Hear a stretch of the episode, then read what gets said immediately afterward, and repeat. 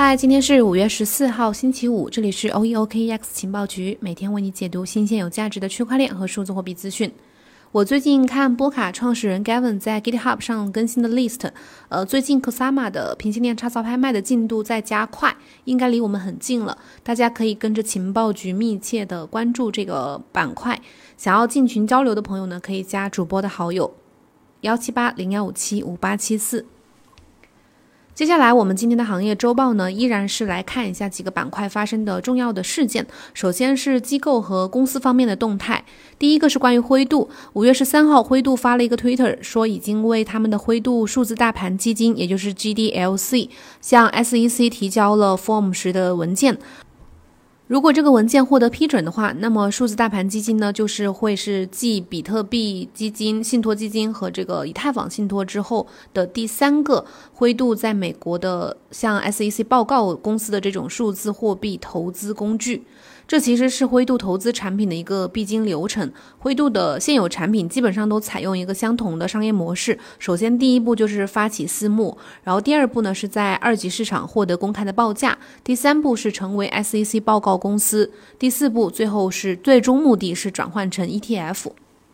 第二则消息是，美国的一家拥有百年历史的投资银行叫考恩集团，他们表示会为对冲基金和资产管理公司持有加密货币。另外，他们公司宣布会和 Standard Custody 和 TrustCo 去合作，为呃加密货币和其他的数字资产提供机构级的这种托管服务。另外，他们还会向 Standard 的这个母公司叫 Polysign 去投资两千五百万美元。所以说，目前可以看到越来越多的银行已经看到了机构客户的这些加密资产的需求。考恩集团的首席执行官呢，也表示会在不久的将来去开启数字资产交易，这也是一个呃对行业来说是一个利好吧。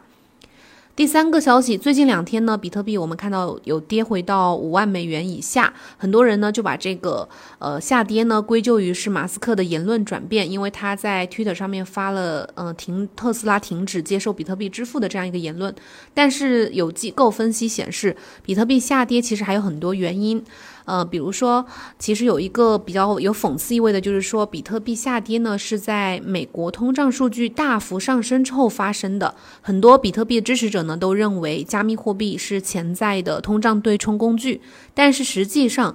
呃，这个机构认为，并没有量化的数据证据可以证明实际利率或者是盈亏平衡通胀率跟数字货币有什么直接的联系。相反呢，比特币他们认为是属于高风险的资产，是受人们对它呃将得到大规模采用或者是未来的一个用途的一种期望所驱动的。而这一切都还是一个未知数，所以他们认为比特币更像是早期的科技初创公司的股票。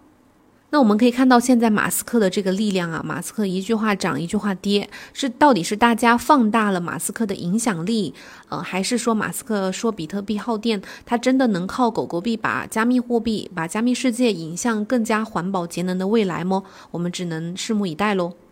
然后，关于华尔街或者说机构方面最后一则消息呢，就是 CryptoQuant 的首席执行官最近说了，呃，说一旦美国 SEC 批准了比特币 ETF 的话，呃，例如韩国啊，或者是其他的一些美国的追随者会批准比特币 ETF，陆续的更多的全球机构呢会开始加入购买比特币的大潮，然后更多的全球的金融服务也会推出比特币基金，牛市可能会持续的比我们预期的时间更长。ETF 呢，它是一种更安全的，呃，不需要直接去接触加密资产的一种投资产品，所以确实是更受到主流的机构投资者或者是养老基金啊这些的青睐。如果美国的呃比特币 ETF 通过的话，那对行业来说肯定是一大利好。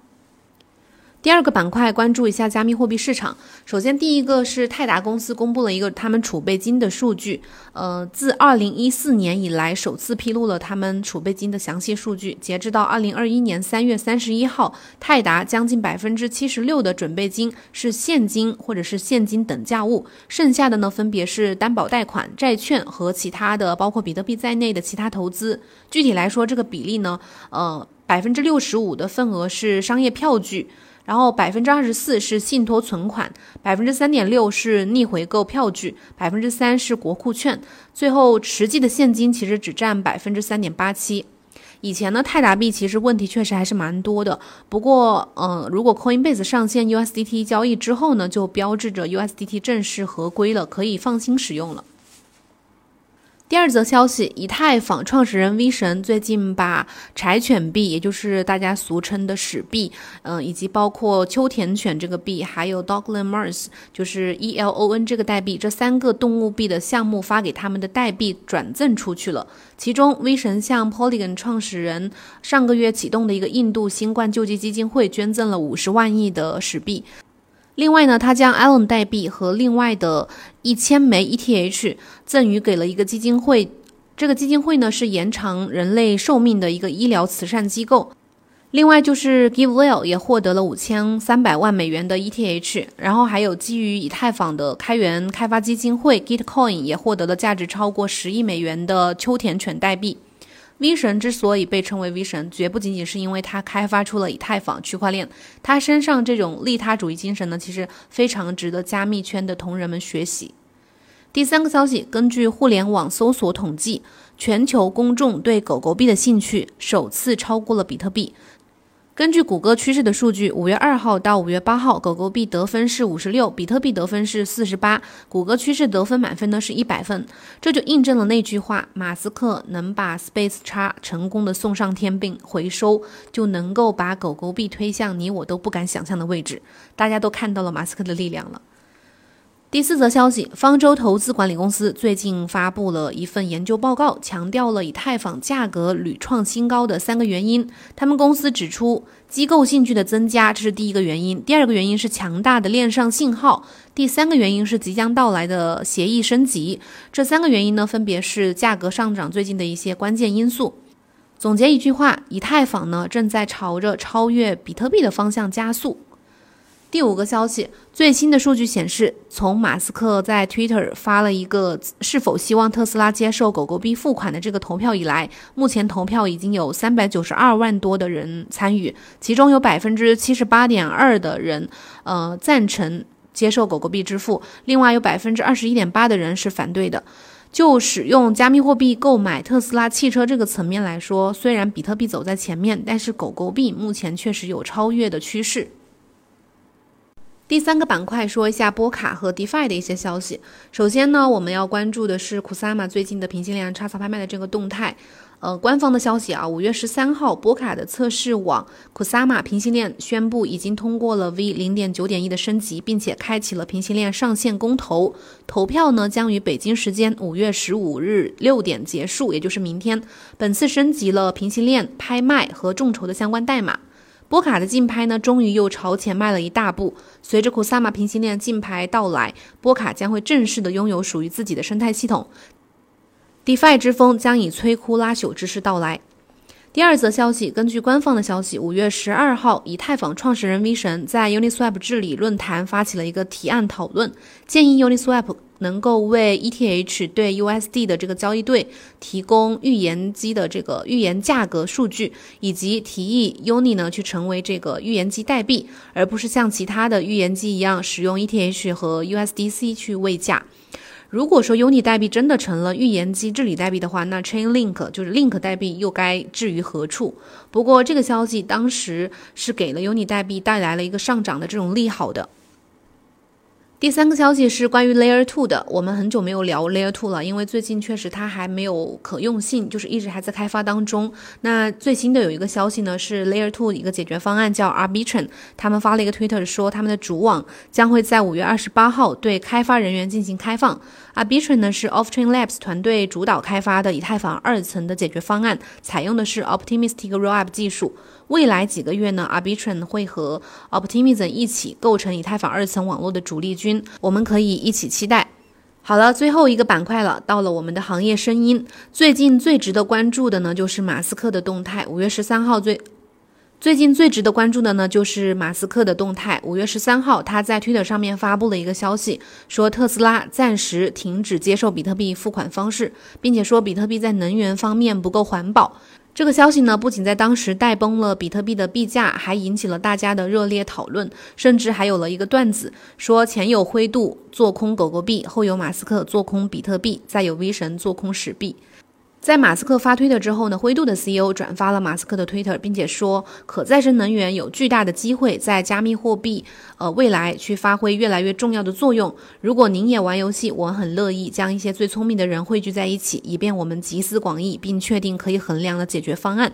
比特币挖矿在消耗大量能源方面是不争的事实，但是正是这些矿机和能源消耗，保证了这个资产的安全性和去中心化的特性。这是不是意味着说 POW 共识是不可取代的呢？随着以太坊朝着 POS 共识机制的快速推进，相信未来人们会对比特币的 POW 对能源的消耗进行更多的探讨。大家或许会问，ETH 都能从 POW 过渡向 POS，为什么说比特币不行呢？然后啊，还有 Galaxy Digital 的首席执行官 Mike Novogratz，他也发了一个 Twitter 去讨论这个事情。他说：“我对埃隆·马斯克的看法是相信他的话。他关心环境，他正在利用自己相当大的影响力推动比特币采矿，就是挖矿业走向更绿色的未来。这个领域的许多公司已经在致力于此，请继续关注购买比特币。其实，站在绿色能源的角度来看，马斯克的行为呢，未尝不是在推动加密市场朝着绿色的方向发展。”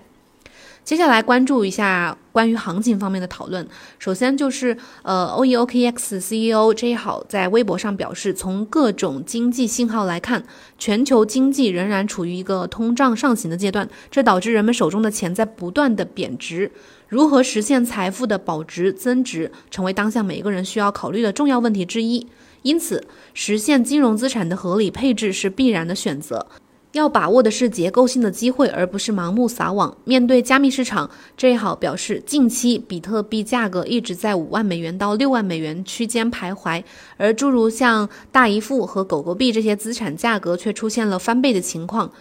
同时，比特币也在一共二点六万亿美元的加密市场总市值当中的份额，从二零二一年年初的百分之七十降到了百分之四十三。这说明更多的价值洼地开始崛起。将资金按照不同的比例分配，将成为投资加密市场的趋势。主流资产后市方向短期虽暂不明确，但是长期看来，多元化的企业级投资仍然是市场的强支撑。关注结构化机会，我相信这是经历几轮牛熊市之后的一个价值共识。比如说像大姨父、狗狗币，还有 DeFi、Layer Two。波卡平行链竞拍，这些其实都属于是我们认为啊，都属于是结构结构性的机会。但是作为普通投资者，很难去一次性的抓住所有的机会，专注某一两个领域，或许才是王道，才是一个最佳的选择。最后一则消息呢，是 CryptoQuant 的首席执行官，呃，说到这个与比特币不同的是，ETH 在衍生品和现货交易所的持有量都在减少，加剧了卖方的流动性紧缩。以太坊生态系统以及它的可用性，使得 ETH 离开了中心化交易所。我们认为呢，ETH 正在超越比特币的路上越走越远。这个观点其实，在当下的牛市看来，好像已经在获得更多的共识。正如这些呃加密圈的大佬分析的那样，机构通过比特币认识了加密货币的价值，然后又发现了更有价值的以太坊。以上就是我们今天全部的内容。祝大家有个愉快的周末，下周一不见不散，拜拜。